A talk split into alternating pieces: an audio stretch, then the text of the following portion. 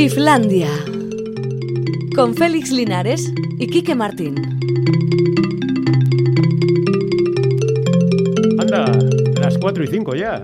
Es la hora de que empiece Islandia. ¿Qué tal, Quique Martín? Hola, Félix Linares, muy bien, la verdad. Sí, no, es que está bien que empiece Islandia a esta hora, porque Sí, sí, fíjate que un la- día la gente lo está esperando. suena la sintonía y no entramos. No, no. ¿Eh? Porque lo hemos dejado grabado y se ha borrado. Se ha borrado nuestra voz. Eso es como lo de las bombas atómicas aquellas, ¿te acuerdas? Que durante un tiempo se pusieron de moda. Pues lo de ponerse de moda entre Eh, comillas. bombas ¿no? atómicas, no lo sé si O sea, caben que, en la no- que misma no eran bombas bueno. atómicas, que no era- eran otras bombas de otra cosa, que lo que pretendían era matar a la gente, Ujú. pero que los edificios y las fábricas Sí. y todo quedara perfecto para que los ocupantes solamente de- tuvieran que retirar los cadáveres y poderse a vivir otra vez tranquilamente. ¿Eran las bombas de neutrones? Pues no me acuerdo, chicos, ya la verdad. Bueno, seguro que nuestros oyentes se acuerdan, Sí, así sí. que nos lo dirán seguramente en el 688-840-840, que es nuestro correo electrónico. Por cierto, esto demuestra que estamos vivos, que no nos han tirado ninguna bomba de esas aquí. y que estamos en en, el directo. estudio. Y que estamos en directo. Estamos en directo. Hoy tenemos a John Miquel Larrazábal ocupándose de la parte técnica. Bajo la atenta supervisión de Alberto Zubeldia, por supuesto. No, no les quita ojo, eh, Alberto. Está ahí como. ¿Cómo, ¿Cómo se dice? No voy a decir como un buitre, no, porque un buitre no. Bueno, en todo caso, ver, el un buitre buitre, tiene- leonado.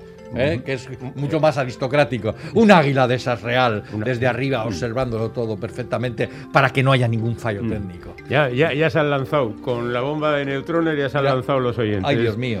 Eh, Eh, no eran neutrones, eran muy partidarias. Mataban selectivamente. ¿eh? Neutrones muy partidarios, Esas eran bombas fétidas. Bombas fe- no, nah, De neutros era. De neutros. La sí, de- bomba H, bomba de hidrógeno, que esa no. hombre, No, esa, no, es hombre, muy anterior, la bomba de hidrógeno. Esa tenía dos es- honguitos en vez de uno, ¿no? Dos honguitos, ¿no eran dos hongos? Un- que uno pequeñito que crecía que por arriba. para arriba, sí. Mm. Como sabemos de ciencia, ¿eh? No sabemos Porque nada. hemos visto muchas películas. Bueno, que, que estamos en lo nuestro, que tenemos un programa estupendo hoy qué buen programa por hacer y que Qué os queremos decir que, bueno, pues hay algunas noticias más o menos curiosas. Eh, alguna de política ya meteremos porque a nosotros es Sí. que nos llama la atención esto, ¿no? Política y cultura, fíjate. Política y cultura, justamente. Por ejemplo, fíjate qué noticia más terrible. ¿eh? Este, eh, Babak Corrandin, que es- era un cineasta al que no conocíamos, un cineasta iraní de 47 años, Mm. ha sido asesinado por sus padres y descuartizado Ostras. y desperdigado su Los cuerpo restos, sí. por la ciudad de Teherán. ¿Y por qué? ¿Qué había hecho? Pues ahí está, la- las noticias son un poco confusas porque los padres dicen que es porque seguía soltero y eso Joder. allí está muy mal visto porque Claro, lo mismo te, te acusan de Hombre, homosexual. pero algo más habría, ¿no? Mm, No Bueno, sé. también ¿Cuántos dice años tenía? ¿70? 40 no, Ah. el padre 81 y él 47. ¿eh? 47. Hombre, pero todavía podía casarse. no, pero claro, como no se casaba, no se iba de casa. Y el Ah, asunto bueno, pues está claro, en que ahí hay una razón ahí muy poderosa. problemas. Mm. Los que son padres y madres en estos momentos y tienen hijos de 30 años en casa o más, Ujú. igual hasta pueden Hombre, solidarizarse un poco con los ¿eh? padres. No, no, no, no. Es broma maneras- todo esto. Todo esto es ironía, ¿eh? De Pues todas no maneras, atento con eh, los vejetes estos, que ya se habían cargado a su hija y a la pareja de su hija hace Hombre. unos años porque eran drogadictos. Ah, pues estos son unos psicópatas de tomo y lomo, Esto, vamos. esto- aquí, aquí hay Claro, película. claro, claro, aquí hay película, pero a ver de qué tipo de película hacemos, porque ya dice Fernando Colomo que en el Estado español es más fácil conseguir dinero para hacer una película de 2 millones de euros que para hacer una de 70.000.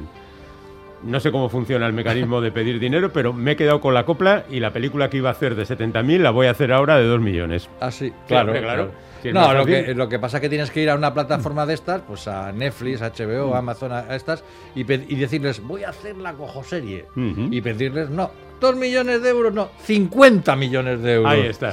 Y, y la- y rompo con toda la pana. Y ya está. Y ya con esto ganas. Ah, oye, la noticia de la cultura y la política que te quería decir. Sí. Titular de la agencia solamente, Europa Mm. Press. La Biblioteca Nacional de España recupera más de 400 libros depositados en el Valle de los Caídos en 1961. ¿Cómo se te queda el cuerpo? Pues que, O sea, era que, lo devolviera. que- que fue Franco, a la Biblioteca Nacional. Y dijo, "Esto Franco, gustan". entre comillas, pudo, pudo mandar a alguien, ¿eh? Mm. A la Biblioteca Nacional y dijo, oye, que, joder, que hemos montado allí un chiringuito muy chulo, pero. Y nos han quedado las estanterías Claro, vacías. vacías. y tal. Nos podéis dejar unos libros y tal. Y nada. Y 477 libros. Bueno, es se que llevaron. hay gente que se pasa siempre más allá de lo que le mandan. Trae unos libros y el tío se lleva Pero- casi 500. Pero estamos hablando de libros de, de- de- que, que- que valen un potosí, ¿eh? Mm. Claro, claro. Libros de, que van desde los siglos XVI al, al XX. No, va, una vez que robas no te vas a llevar la- las ediciones de bolsillo. A mí lo que me ha extrañado de esta noticia, ¿sabes qué es? Que, el, que, el- prior de la... No ha dicho nada. No, no, no, no, ha firmado el acuerdo. El padre ese Santiago Cantera. Sí, sí. Ese que se oponía a que sacaran a Franco de... Sí que es un poco legionario. Sí, el- sí, sí, sí, sí, que. No, no, lo ha firmado sin ningún problema. No, no. Bueno, a ver, que no necesitan libros, no van a leerlos. Claro, que sí, qué más algunos, da. algunos no necesitan libros. Bueno, bueno, bueno, Es más, pues aunque, nada. aunque lean, no se quedan con nada. Mm, No. Ha salido Ronnie Wood, ah, el ¿Quién de es- los, el es de los? Stones, Ah, sí, sí, los Stones, Ron a hacer sí. unas declaraciones porque él lleva 12 años en dique seco, Mm. es decir, sin meterse nada en el cuerpo que pueda alterar el templo en que ha convertido su Y anatomía. está avisando para que en los conciertos no se moleste nadie. No, ha dicho Ah, por que, si no fuma que está sorprendido, sorprendido y que ojalá eh, Keith eh, Richards siga así, porque lleva año y medio sin tomar nada. Mm. y la- claro, eso no ha ocurrido nunca. Pero habrá sido la pandemia. Quiero Bueno, decir, no, él ya había reducido porque ya no tiene. Él se sube a los Ya. cocoteros, pero no hace más. Vale. Eh, pero ya tiene una edad, ¿no? Entonces, bueno, pues, pues, pues, pues, pues, pues, pues ya, por ahí andan.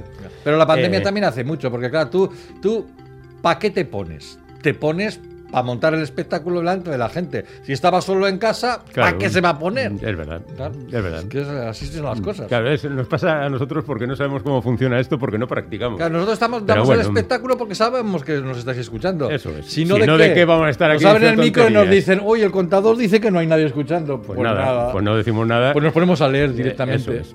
Eh, bueno, leemos, por ejemplo, la guía inmobiliaria, donde encuentras chollos como el A siguiente. En Coqueta Guardilla, en el centro de Madrid, por 65.000 euros. Coqueta guardia, 65.000 euros. En el Bueno, centro de Madrid. oye, pues, Vaya chollo, ¿eh? Un chollazo, sí. Dimensiones del lugar. Anda. 8 metros cuadrados, Ostras. útiles 5.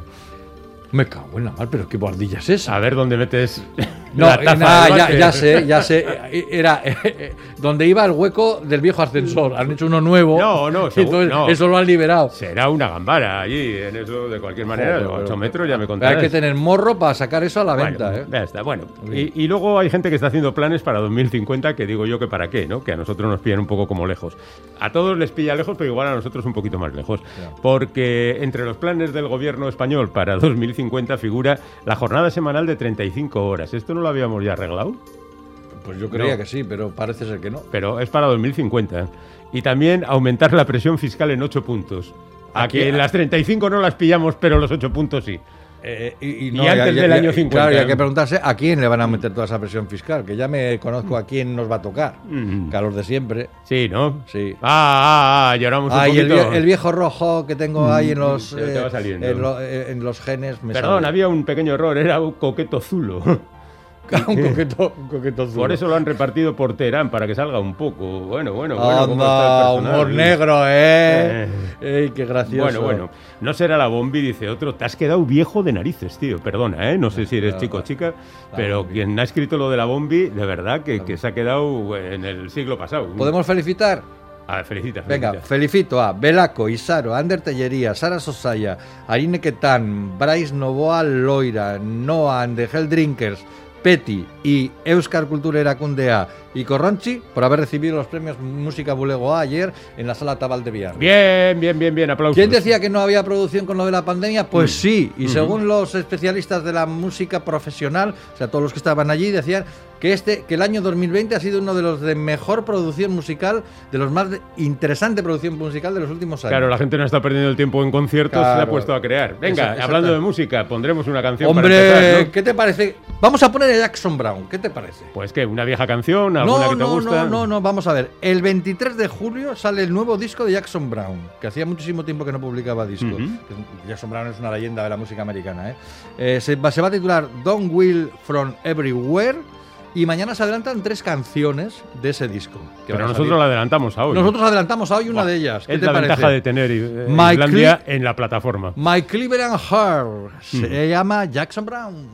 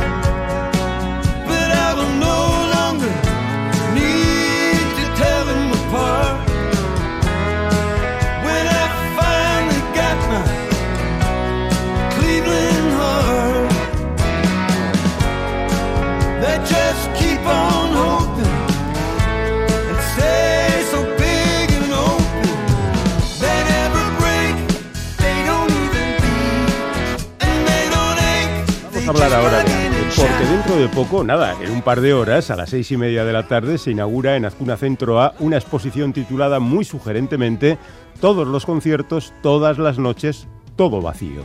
La muestra, coproducida por Alóndiga Bilbao y el Centro de Arte 2 de Mayo de Madrid, donde ya se pudo ver a finales de 2019 y principios de 2020, recoge el trabajo de las tres últimas décadas de una de las artistas vascas más importantes de su generación, una de las más relevantes del Estado español, la bilbaína Ana Laura Alaez. Nacida en la capital vizcaína en 1964, Ana Laura Laes se formó en la década de los 80, una década marcada en Euskadi por la crisis económica y social derivada de ella, por la violencia y por una sensación de ni- nihilismo general ante la ausencia de expectativas, y también marcada por la invisibilidad de la mujer en casi todos los ámbitos y en especial en el de la cultura. Esta última circunstancia ha guiado de alguna manera su producción a lo largo de estos 30 años. Premio Gure Artea en 2013, su trabajo ha sido protagonista en las principales bienales internacionales y se ha expuesto por todo el mundo. Esta muestra ha sido comisariada por una de las críticas de arte españolas más relevantes del momento, por Bea Espejo, responsable de arte del suplemento Babelia del País y comisaria junto a Ignacia Ballí del Pabellón de España de la Bienal de Venecia de 2022. Ana Laura Laez, Bea Espejo, Arracha Aldeón, buenas tardes. Hola. Hola, ¿qué tal? Buenas tardes. Bienvenidas. Gracias por estar con Gracias. nosotros. Ana Laura, gracias. eh, eh, hemos dicho que esta exposición se pudo ver en Madrid a finales de 2019 y principios de 2020. Supongo que la idea era que viniera rápidamente a Bilbao, Euskadi, Ujú. pero que no se pudo hacer por la pandemia, claro. Sí, sí, en cualquier caso eh, sería igual eh, importante destacar que aunque esta exposición parte de, de la exposición Mm. que comentas, quiero decir la que tenemos ahora en Azcuna, Sí. parte de Madrid, como el, como el espacio de Azcuna tiene una escala mucho más grande que, que la de, del K2M de Madrid, el contenido es, es diferente, se ha expandido, vamos a decir. Mm. Bueno, ¿cuánto, ¿cuánto más? En porcentaje. Tenemos un 15% más, 25%. Jo, pues no podría decírtelo, ¿sabes? Co- Porque Cosas nuevas, cosas antiguas. Pues, pues de todo, eh, lo que he intentado, pues ya sabéis, ¿no? Cuando ya tienes una experiencia pre- previa, Mm.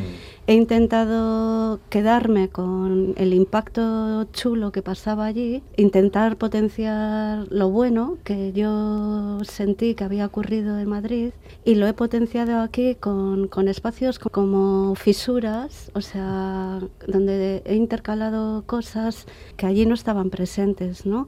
Y también creo que es eh, necesario decir que he añadido un área de documentación Mm. Que también es un área de documentación un poco peculiar, porque más que documentar, eh, mi intención es que la espectadora o el espectador puedan sentir un poco mis procesos de trabajo, donde el arte y la vida están imbricados. Oye, ahora eh, que no nos oye Ana Laura, vea, cuéntanos qué significa para ti Ana Laura Laes. Ostras, pues. eh, Toma ya Ana- pregunta. ¿eh? No está mal para empezar. Ana Laura es una referente Mm. para mi generación. Yo todavía recuerdo una diapositiva en clase en Historia del Arte, que Mm. hiciste del arte en Barcelona, ese autorretrato rosa. Eh, y a mí me. Te bueno, hizo, te hizo chiribitas la Ah, cabeza. sí, me voló en la cabeza, o sea, ese jamón de york en la cabeza, sí, sí, Sí, sí. sí, sí. Luego ya tengo un, grato recuerdo de la primera exposición que vi suya, que en Espai Trecha de la Fundación Miró. Que luego ya a nivel más personal ha coincidido que es eh, una exposición muy importante también para mi pareja, tenemos ahí un punto de conexión con esa muestra, aunque no la vimos juntos, y bueno, es una referente, ¿no?, para toda mi generación. O sea que para luego. ti profesionalmente y personalmente Sí. eh, comisariar esta exposición ha sido algo importante, relevante. Importante, sí, muy especial, diría. Sí, sí, sí, sí. Oye, Ana Laura, ¿qué gracias. significa la presencia de Bea? Quiero decir, si ya estás tú al, al loro con el tema, ¿es la visión externa para que tú no te dejes eh, llevar por tus propias pulsiones a la hora de preparar la exposición? ¿Es No, el pepito grillo de...?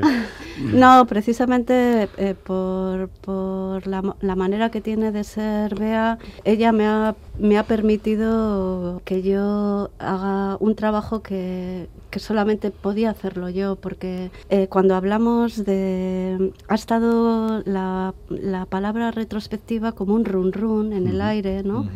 Y ya sabéis que es inevitable, ¿no? Eh, asociar la palabra retrospectiva pues a conceptos como inamovibles, rotundos, seguros, y eso es lo más alejado a mí. Entonces, esta exposición trata de desestructurar también ese concepto de retrospectiva. En realidad, igual suena un poco pretencioso, pero de romper el concepto del tiempo. Es decir, que si tú entras en la exposición y no ves las cartelas con sus fechas, eh, te puedes llevar una sorpresa. O sea, puedes pensar que una pieza del 95 es del 2021. Ah, tantas vueltas al lado del mundo Sí. con cosas que, que no creíamos que ibas a ver, que íbamos a ver que cosas que podían haberse quedado antiguas son ahora muy modernas, muy contemporáneas, muy actuales. ¿no? Oye, una cosa, lo que seguramente a todo el mundo lo que más le impacta al principio de la exposición es el título. Mm. Todos los conciertos, todas las noches, todo vacío. Pero a poco que alguien conozca tu obra, esto demuestra un poco lo que es tu esencia ¿no? de, de tu trabajo. ¿no? no sé si define tu recorrido el título. Bueno, yo le comentaba a Bea precisamente que me daba como rabia que el título ahora sea más li- eh, literal, porque cuando e- es- ese título parte de una obra del 2008 y cuando eh, me salió, porque ya sabéis que las obras y los títulos también como que salen, Mm. ¿no? Y ese me salió.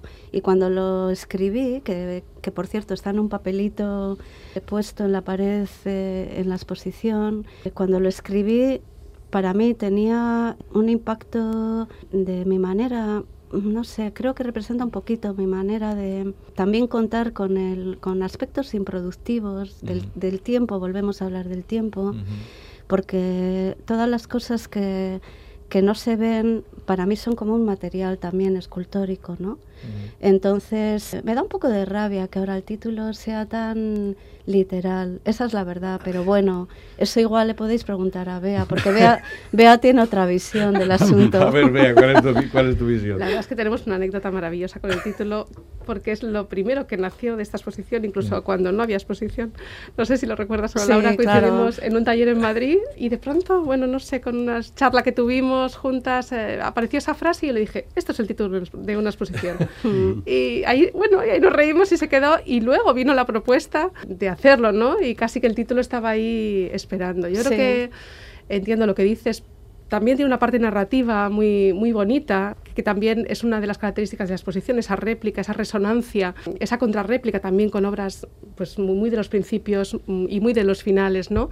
que, y muy circular, que el propio título alude, ¿no? Todos los conciertos, todas las noches y todo vacío, muy narrativo y en realidad la exposición es bastante narrativa también. Bueno, incluso estaría mejor adjudicado ahora mismo, como tú decías, que cuando lo pusisteis. Bueno, en, cua- en cualquier caso, parece que Ana Laura te hizo caso, ¿no? Con lo del título. Pero te ha caso. discutido mucho el resto. Quiero decir, después de la experiencia, ¿tú estás pensando en dedicarte solamente a los decimonónicos?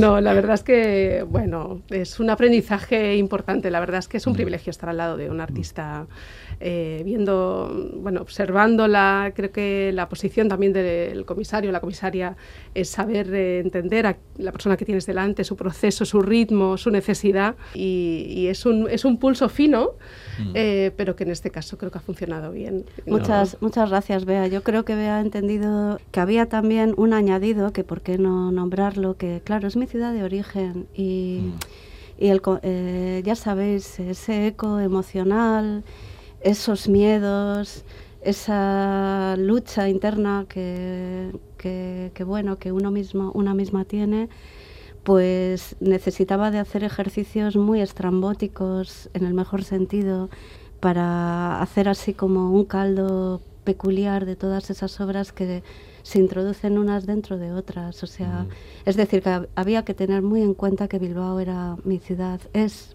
mi ciudad de origen.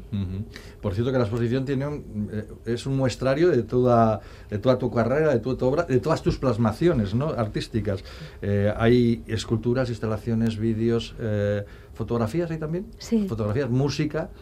Que hay que decir a la gente que tú tienes mucha relación con la música, porque Mm. no solamente es que te apasione, sino que has grabado un disco de música electrónica que fue Mm. base de muchas de, de tus creaciones y tal. Ujú. Eh, ¿Cómo es esta relación con la música? Bueno, en el 2000 hay un proyecto muy significativo en mi trayectoria. Me refiero a Dance and Disco, que Ah, mm. fue eh, un club de música electrónica real en el espacio 1 del Reina Sofía.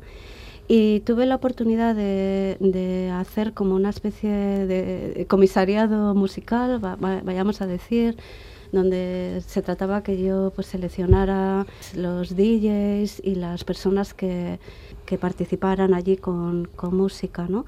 Conocí eh, un dúo maravilloso de música electrónica que se llama Silvania Ajá. y se estableció una amistad muy bonita con uno de ellos, con Coco, que desgraciadamente ya no está en este mundo. Él eh, me dijo, wow, hey, tu voz, tenemos que hacer algo con eso. y ahí empezó, empezamos sin pretender nada, pues a hacer unos tracks y, y bueno, pues como es la vida, ¿no? También gracias a él conocí a mi pareja actual y que es músico, se llama Ascidisco y también es un músico muy peculiar, aunque está mal que lo diga, ¿no? Porque al, al ser su pareja, pues ya sabéis, ¿no? Pero claro, es muy bonito eh, ver los procesos de un músico, lo veo todos los días, ¿no? Y, y bueno, pues eso es un poco. Tú utilizas mucho, mucho tu cuerpo como sustento de tu- de tu obra. ¿Por qué? ¿Por qué? Pues porque, mira, eh, va a sonar terrible y, y además eso es otro aspecto del que podríamos hablar largo y entendido. Cuando una mujer utiliza su propio cuerpo, adquiere un... Es inevitable un estigma. Eh, el cuerpo de una mujer sigue siendo todo un, todo un enigma, ¿no? Cuando me he utilizado a mí misma es porque no tenía otra cosa, otra herramienta más me he utilizado como una herramienta y hay fotografías en concreto que la- el mejor vehículo de lo que quería expresar era, era yo. Ujú. Y tu vestimenta también, la moda, o sea, que, decir, que, que creo que es algo que te acompaña desde el principio, ¿no? Sí, pero entendido desde a- cuando tú también hablabas de bueno de mi periodo de formación y de la del contexto histórico que, que me tocó vivir en el, años pa- 80. en el País Vasco, ¿no? Ujú. Que era un contexto muy muy específico.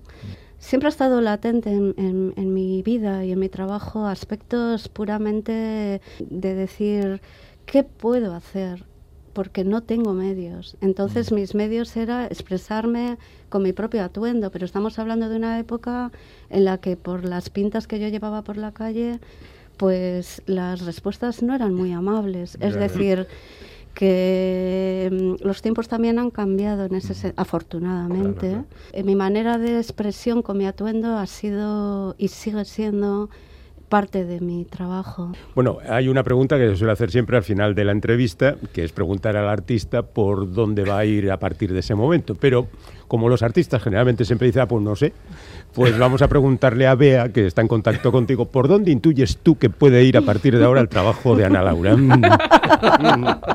¡Wow! Es que es una, es una oportunidad única esta. ¡Qué gran regalo!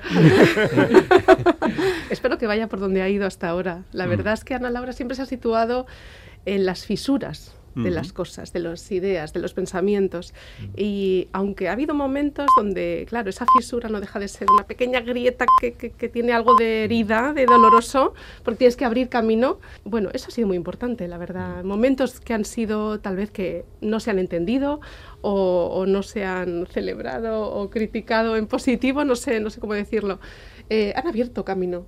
Han abierto brecha. Ella se sitúa justo en esos eh, pequeños resquicios, ¿no? Espero que lo sigas haciendo, la verdad. Ay, sí, espero que sí. Bueno, ahora contesta toda la pregunta. Venga, ahora añade tú. Venga, ¿qué va a ser lo próximo? Pues te voy a responder lo que tú decías. No, no lo sé. lo único, lo, lo que sí que puedo decir, porque mi cuerpo está cansado, porque claro, emocionalmente, cada vez que he movido una pieza en el montaje, he movido un trozo de mi vida, un trozo de mi pensamiento, un trozo de mi hacer, un trozo de, ni- de mi no hacer, de mis incapacidades, de mi vulnerabilidad, de mis monstruos, de mis dudas. Y todo eso, pues claro, mi cuerpo está ahora agotado. O sea, eh, creo que voy a estar unos meses dedicándome a la escritura. Necesito otro soporte en estos momentos para volver a sanar. Bueno, en cualquier caso, cuando dentro de un par de horas te encuentres con el público que va a ver aquello, te va a dar otro subidón y va a decir, venga, otra Ya. exposición para el año que viene.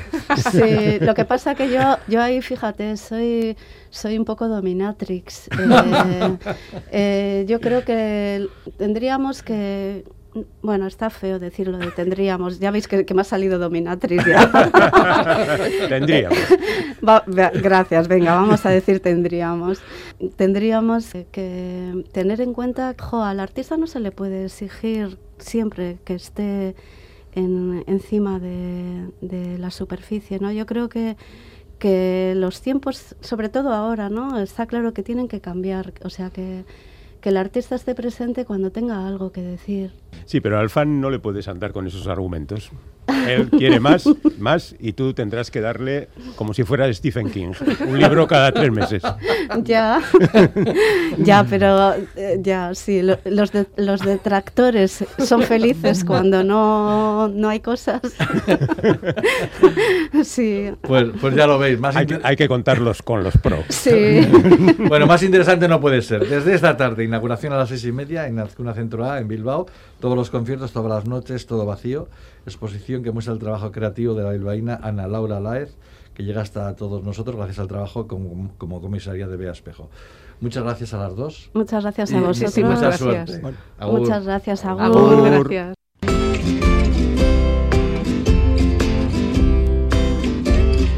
Islandia, dando saltos por el lado luminoso de la vida. Oh, well, everybody's heard about the bird. Bird, bird, bird. The bird's a winner. Well, a bird, bird, bird. Bird is a winner. Well, a bird, bird,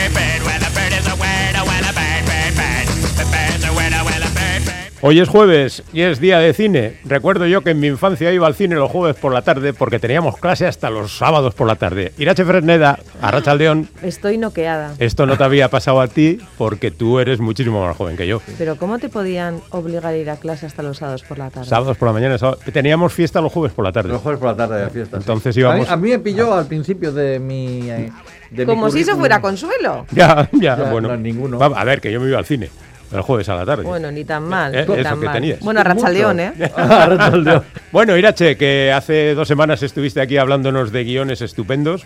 Es cierto que el guion es la base de las películas, ¿no? Exacto. Mm. Otra de las cuestiones eh, importantes es que a veces cuesta encontrar buenos guiones. Hombre. O eso dicen. Pues Vamos a ver, el mercado cinematográfico es muy conservador, entonces es muy poco dado a aceptar nuevas cosas. Exactamente, quizás puede ir por ahí, ¿no? Bueno, pues una de las alternativas que siempre ha tenido el cine y el, el mercado visual es que, pues, hacer adaptaciones de novelas. Bueno, si esta historia ya está bien escrita, ¿por qué no nos aprovechamos de lo que ya está hecho, no? Claro.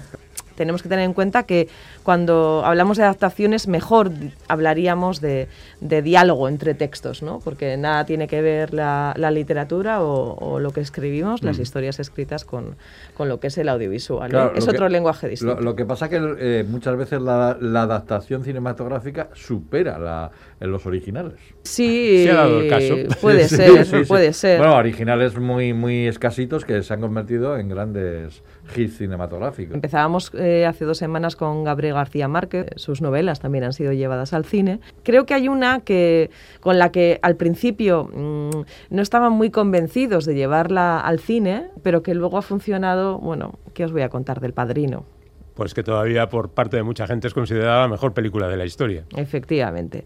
Eh, el Padrino de Francis eh, Ford Coppola proviene de dónde? De una novela de Mario Puzo. ¿Y por qué escribió esta novela de Mario Puzo? Porque no era un autor de éxito hasta ese momento. Exactamente, es decir, no tenía dinero. Ajá. Tenía deudas, pero no sabéis qué deudas tenía. Tenía deudas de todo tipo, hasta de juego. Entonces, una manera de sobrevivir a, a esa situación de, de penuria económica eh, fue que, bueno, pues voy a escribir eh, una novelucha pues para sobrevivir, para que guste a todo el mundo, que la compren y que, bueno, que, que, sacar algo de, de dinero y, y seguir adelante, ¿no?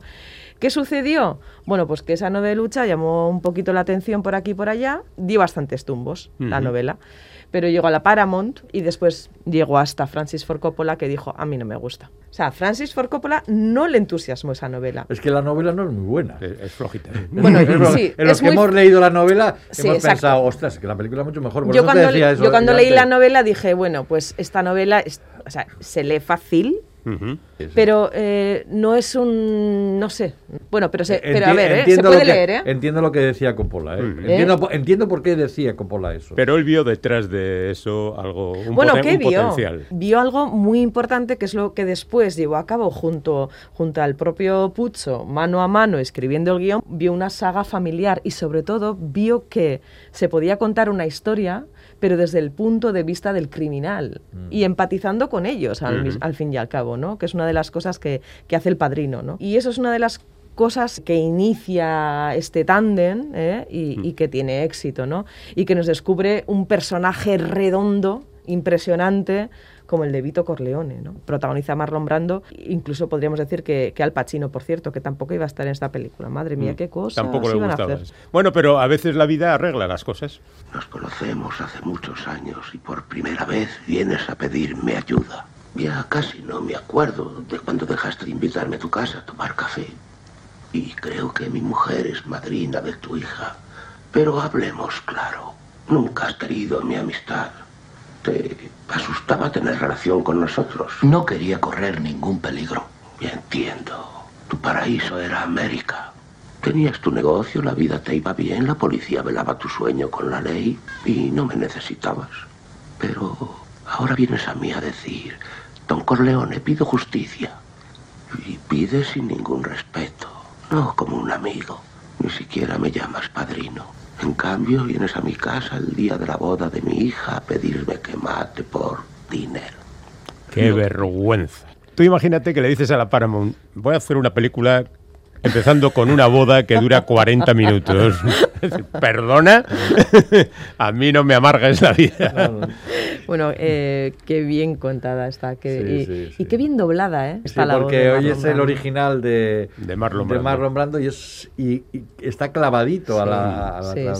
Bueno, es un, un ejemplo de, de cómo se puede contar algo de forma fascinante moviéndote en, en dos ejes muy, muy básicos, ¿no? que son la vida y la muerte, ¿no? que son las constantes de todas las acciones, de toda la película, de todo lo que les pasa a los personajes y sobre todo hablándonos también de esa fundación eh, contemporánea eh, de, la nueva, de la nueva América, ¿no? de los nuevos Estados Unidos de América. Bueno, el padrino yo creo que es indiscutible, o sea que ya está. Pero eh, a veces puede resultar más complicado adaptar a autores anteriores, ¿no? A los decimonónicos, por ejemplo, porque allí sí que no escribían, porque Puzo podía, podía escribir pensando que quizá le iban a hacer una película, pero Jane Austen, por ejemplo, no.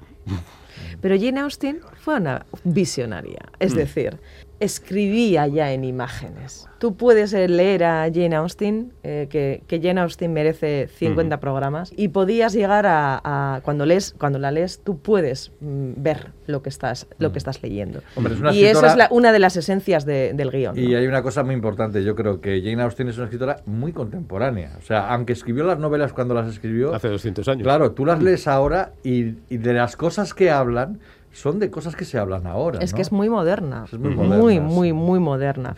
Muchos hablan de, de su cine, eh, del cine que se ha hecho de sus, de sus novelas como cine de tacitas, ¿no?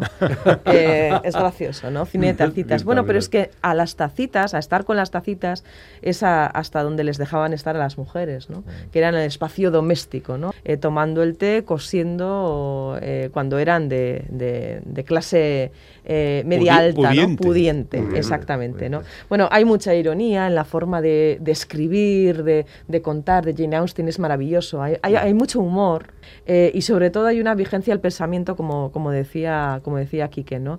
Eh, está muy bien traída toda la situación de la mujer, ¿no? O sea, eh, con la discriminación a, a la que eran sometidas, ¿no? Ella misma, todo lo que vivía lo trasladaba a sus novelas. A través de, de Elizabeth Bennet, que es eh, uno de los personajes de Orgullo y Prejuicio, pues ella también eh, ponía voz a, a- a lo que pensaba, a lo que vivía, ¿no? Trató incluso en Orgullo y Prejuicio, por ejemplo, ¿no? De criticar un poco eh, esas barreras sociales que existían, ¿no? Para relacionarse.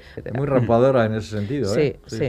He aquí un ejemplo. Mm. Me parece sorprendente que las jóvenes tengáis la paciencia de esmeraros en tantas cosas. ¿Qué quieres decir, Charles? Todas diseñáis mesas, tocáis el piano y bordáis cojines. Nunca he oído hablar de una joven dama que no tenga habilidades. Yo opino que eso es generalizar. De todas las mujeres que conozco, no hay más de media docena que de verdad sean instruidas. Ni yo, desde luego. Dios mío, su nivel de exigencia debe de ser muy alto. Lo es. Por supuesto. Debe tener amplios conocimientos de música, canto, dibujo, baile y lenguas modernas para estar a la altura. Hay algo en su estilo y su forma de caminar. Y desde luego debe enriquecer su mente con la lectura. No me sorprende que solo conozca usted a seis mujeres instruidas. Me pregunto si conoce alguna. Bueno, se ha enfadado. Ya ha dicho que le ha ya basta, Pero ya qué- basta. Qué diálogo más bueno, joder, qué- Sí, qué sí, pero barbaridad. todos son así, Sí, todos sí, son sí. así. Esta película está dirigida por Gurinder Gadga y, Mm. y la verdad es que está hecha con, con bastante mimo. Hay alguna situación, algún momentico que dices, por favor, no, esto no. Pero, pero tiene otros muy, muy, muy, muy interesantes y bueno, yo creo que es una adaptación eh, eh, Ah, muy correcta. estupenda. Mm. Bueno, eh, otro ejemplo así como importante. Otro ejemplo importante, vamos a dar un, un salto eh, en el tiempo al menos cinematográfico o de la historia, eh, tiene que ver y se, y se da en, en los Estados Unidos de los años 50, en Los Ángeles. La película se llama LA Confidential. Es una de las eh, grandes películas que hacen homenaje al cine negro, le llaman neo-noir. Pero Ya. esto es más noir que noir, esto es más negro que negro. Por supuesto. Y está muy bien escrita y por eso recibió un Oscar. Ujú. ¿eh? Por eso recibió un, un Oscar a- al mejor guion. Parte de una gran novela de James Ellroy. ¿eh? Exactamente, Claro, ahí claro. vamos a ir, ¿no? Eh, vamos a James Elroy, es un heredero de, de, de Dashiell Hammett o de, de Chandler. Una de las cosas que dicen sobre la escritura de James Elroy, que es- eh, escribe casi de forma telegráfica. Sí, sí, es eh, absolutamente sí, sí. conciso. Cada Conciso. frase, media docena de palabras. Pim, pam, pim, pam. Economía del lenguaje. Por cierto, que, Claro. es- que escribe como habla, porque una de las grandes experiencias que he tenido en mi vida profesional Ha es sido entrevistar a James Ah, Ellroy. sí, ¿eh? sí, sí, sí. Y escribe, o sea, habla igual que escribe. Pim, Pim, pam, pam. pim, pam, pim, pam. Y se te queda mirando como diciendo, y como no estés de acuerdo conmigo, te saco la pistola y ya verás. Bueno, más o menos eso es una de las cosas que pasa En- en, en su novela, novelas, ¿no? sí, sí. Como todos los clásicos del cine negro que, que tienen, que vienen a, a despertar conciencias y, a- de alguna manera a criticar esa corrupción Mm. innata de, de las sociedades. Él viene a hablarnos de, de esa Norteamérica sin esperanza. Él empieza por esa corrupción policial que encuentra en Estados Unidos y que habita en Estados Unidos, partiendo de la realidad, por supuesto. Y bueno, de una manera con, con- con humor, con, con sarcasmo en, en muchas ocasiones, pero con una intensidad abrumadora, eh, nos habla de todo esto, ¿no? Es, bueno, es- esta película es maravillosa. Patchett tiene putas, operadas para parecerse a estrellas de cine. Y a juzgar por su casa, probablemente algún otro negocio importante. No quiere llamar la atención. Así es. Nuestros motivos son egoístas. Y por eso colaboramos. Pues colabore. ¿Por qué estaba Susan Leffers en el búho? No lo sé. Nunca había oído hablar de ese sitio. ¿Cómo conoció a Patchett? Pierce conoce a mucha gente. Su vino en autobús soñando con Hollywood y esto ha sido el resultado. Gracias a Pierce. Actuamos un poquito. Hábleme de Pierce. Bueno, si los autores de novela negra generalmente están desprestigiados por los grandes popes, no te voy a contar nada de los escritores de westerns. Eso sí que son lo peor de lo peor. en- ¿Qué, qué- qué es el último ejemplo que traes, además, Irache? Bueno, traigo un ejemplo homenaje, porque sé que no hay ninguna película mejor que Centauros del Desierto para Bien. Félix, de John Ford, y, y le vamos a hacer un pequeño homenaje también a su guionista, ¿no? que, que casi nadie le conoce, Alan Lee May, ¿verdad? No que me fue equivoco. el autor de la novela y que luego tradujo a, a imágenes. Exactamente, un señor, un escritor que realizó, bueno, escribió más de 15 novelas, eh, 50 relatos, muchísimos guiones. Tiene elementos muy, muy clásicos, ¿eh? narrativamente hablando. Eh, y sobre todo, bueno, pues eh, sigue muy a pies juntillas la idea de la fundación de, de la nación, de los buenos y los malos, esa, esa idea eh, sobre la identidad norteamericana, ¿no? Que, que se gestó mm, precisamente mediante, mediante los westerns Ujú. y que nos hablaba de que los indios eran muy malos, muy malos, muy malos y los vaqueros lo único que hacían era, eh, bueno, pues Es una película muy shakespeariana, ¿eh? Es decir, tiene un aire así como de, no, De historia tragedia. traje- trágica que le asemeja mucho a las historias de Shakespeare, ¿no? Sí, sí. Sí, pero también es una película muy romántica, esa búsqueda romántica de... El antihéroe, Mm, eso además. Con sí. sus pinceladas Tiene- de humor. Con sus pinceladas de humor eh, extraño. Sí. Eh, Bueno, extraño. sí, to- toda la película es muy rara. Sí, sí, sí. Mm, Bueno, escuchamos una secuencia, ¿no? Sí, claro. La encontré. He visto a Lucy. Habían acampado a media milla de aquí. Ya me iba a volver cuando vi una humareda. Subí la cuesta a gatas y allí estaba. ¿Has visto a Debbie? No, no, pero, pero vi a Lucy, no hay duda. Llevaba aquel vestido azul que tanto le gustaba. Lo que viste no era Lucy. Claro que era ella, te lo aseguro. Lo que viste fue un pelele vestido con las ropas de Lucy. A Lucy la encontré yo en el cañón.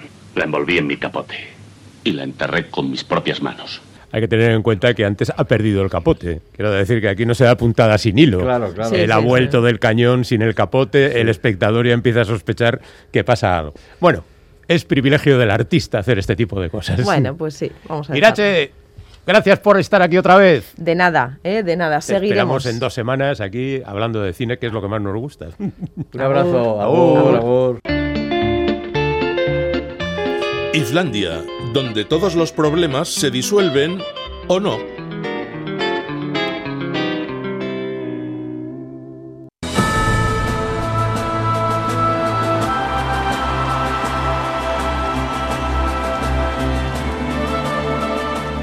Una ola se extiende por las redes sociales. Ha perdido punch Dani Álvarez, se ha mostrado en las últimas semanas excesivamente complaciente con la gente a la que ha presentado, ha perdido de vista el sentido social que ha caracterizado siempre su trayectoria.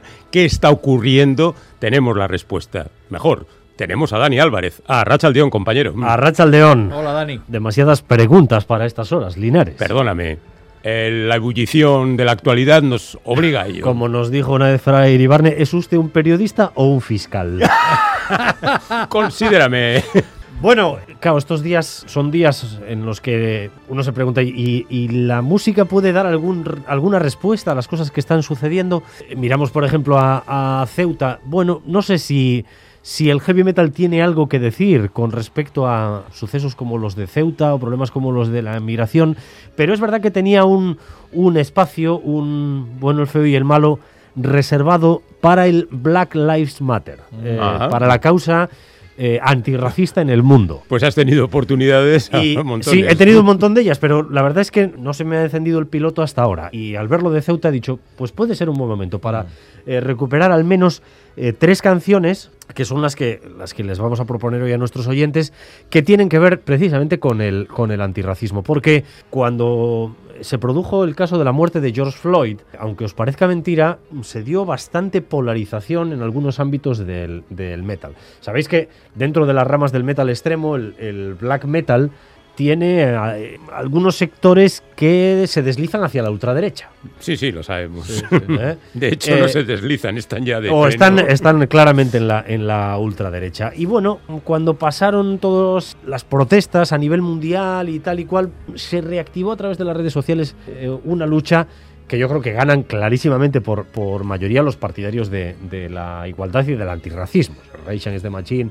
System of a Down, incluso Guns N' Roses o, o Black Sabbath se implicaron mucho y mostraron sus opiniones abiertamente a través de las redes sociales. Pero hay canciones, hay, can- hay himnos eh, que tengan que ver con esto.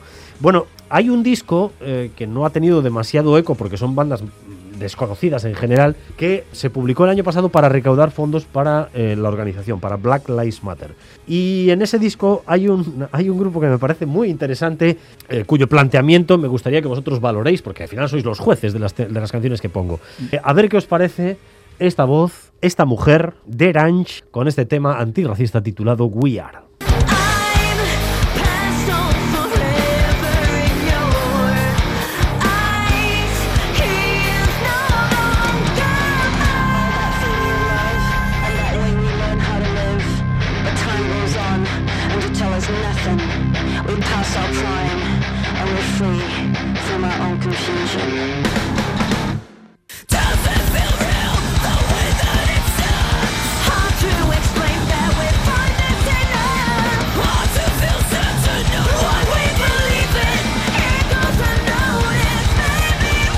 Pues de entrada nos gusta. Eh, sí, sí, pero ya estabas ahí cuando has oído la primera parte, no, no, no, que no, parecía no. Bárbara Streisand, No, ya estabas... no, pero a mí, a mí me, gusta, me ha gustado la utilización que hacen de los recursos de la música urbana, ¿eh? Siempre tiene eso- que, eso- que hacer eso- este tipo de cosas. Esos ampliados que hay de fondo, Ah, vale, esas vale, vale. músicas eh, como, de- co- como que, que estar cantando en, en- en- encima de un árbol, que, que me gusta. Hab- Hablabas, Pero, hablabas de, en todo caso- hablabas de eso, estaba buscando ya en el, en el diccionario qué es lo que querías decir, no, no te entendí. Pero en todo caso, los juicios, los jueces supremos son los oyentes. Bueno, le- le dais que se un aprobado. manifiesten Sí, ellos. Derange es- es una banda- de aprobado nada, un 7 como mínimo. Ah, Sí, bueno, sí, bueno, sí. vale, vale. No- Notabilísimo, sí. Una banda eh, liderada por una mujer que eh, se llama Kat Pereira. Anda. Eh, Anda. ellos son de Londres. Será gallega. ¿eh? Eh, no lo sé, no lo sé. Ellos son de Londres eh, y se llaman The Ranch. Este tema, We Are, está incluido en un, en un recopilatorio metalero a favor de la causa de Black Lives Matter.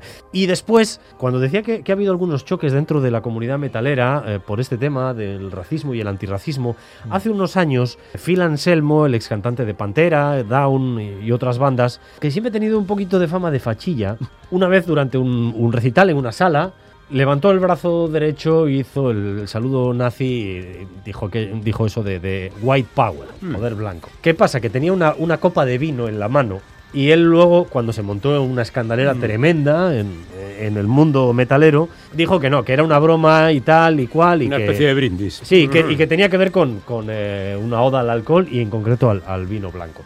Ni Dios se lo creyó. Y a partir de ahí ha caído en una condena social bastante potente, el, el amigo Anselmo, y tuvo el reproche del líder de Machine Head, Rob Flynn, que también se ha metido en este jardín del antirracismo y contra también la violencia policial hacia los negros en este tema, eh, un single publicado hace algunos meses por parte de Machine Head que me flipa.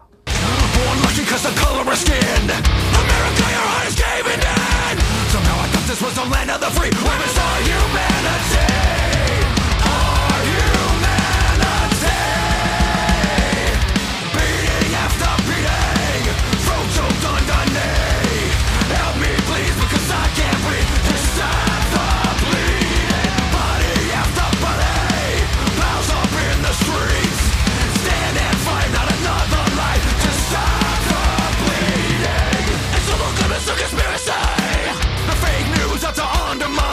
Súper moderno, ¿no? Bueno, Mm. lo que decía yo de las músicas urbanas, eso está muy cerca del rapeado, del hip hop, lo del principio, lo del principio. Todo sí. con tal de Sí, no sí. reconocer que le gusta el heavy, tío. Que no, que me gusta. Este que me- antiguo. ya he dicho que me ha gustado el otro tema y este también me gusta. Bueno, sí, bueno. sí. ¿eh? Bueno, son unos Machine Head menos trasheros que, que en su trayectoria, en la mayor parte de su trayectoria, tirando, como bien dice Kike, a la, a la- Voy a decir, cuando esté con la cuadrilla voy a decir esto de la música urbana. Sí, me, gu- me gusta la fusión. Te veo De- vestido de música urbana.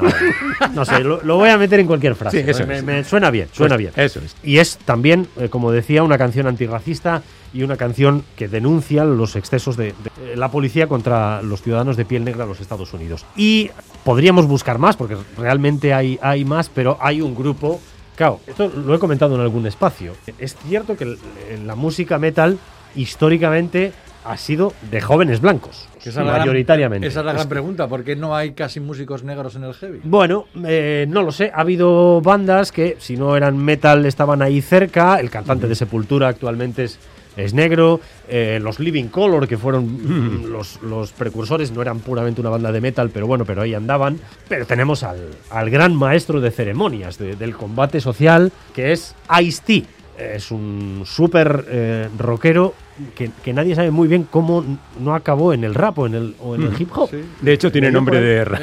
Totalmente, ¿no? Es, es como dicen, no, Ice-T, no, es, Es que lo tenía todo para haber caído ahí. bueno, pero él mantiene hoy en día la banda con la que se hizo célebre en los 90, que eh, fue Body Count. Y Body Count tienen una canción que se ha reactivado en estos últimos meses a cuenta de, de la causa de Black Lives Matter. Para mí es un temazo. En, en mi entorno muchos lo han descubierto eh, ahora porque ha vuelto a circular a través de las redes sociales y demás. Empieza casi casi como un meeting y creo que es uno de los temas cumbre en el metal para poner como ejemplo cuando alguien dice, ¿y a, y a vosotros os interesa algo este debate? Pues sí nos Ahí interesa. está. Mm. Y ahí tenemos al maestro Ice-T con esta canción. Bueno, veredicto. Dani Álvarez no ha bajado la guardia. Dani Álvarez sigue teniendo un gusto exquisito a la hora de seleccionar canciones. Y Dani Álvarez volverá la semana que viene. Me encanta que me alegres los oídos. No de te esa olvides que, que tienes la espada de Damocles sobre la cabeza, que puedes caer en cualquier momento. O sea que mantén el nivel. Qué alegría de tío. ¿eh? ¿Eh? No sé qué, sé. Estoy hoy, eh, no Espera, sé, lo voy a no buscar sé. en el diccionario. Mañana volvemos. ¡Au! Gracias, amigos.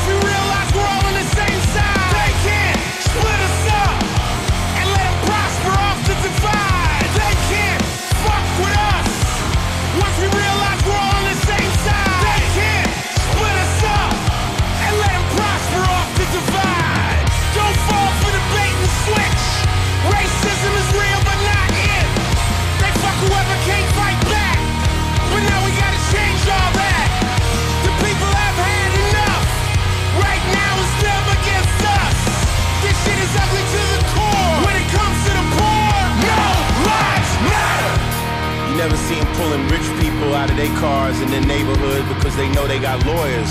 They know they'll sue their ass. They can tell who to fuck with. Unfortunately, black or brown skin has always meant poor. They profiling you, kid. They know you can't fight back, but we about to. Investigators say they are reviewing body camera and dashcam video of Tuesday's shooting. Police say that Keith Lamont Scott did have a gun in his hand when an officer shot him. A new picture of the scene shows something at Scott's feet. A source tells our Charlotte affiliate it may be a gun, but people in the neighborhood say that the father of four was holding a book instead. Officer Vincent was in plain clothes when the shooting happened, and he was not wearing a body-worn camera. But we are told that three other officers wore theirs. The department is under increasing pressure to release police videos from the shooting, but the police chief says he will not do that right now because of the investigation. Don't fall for the bait and switch. Racism is real, but not it. They fuck whoever can't fight back. But now we gotta change all that.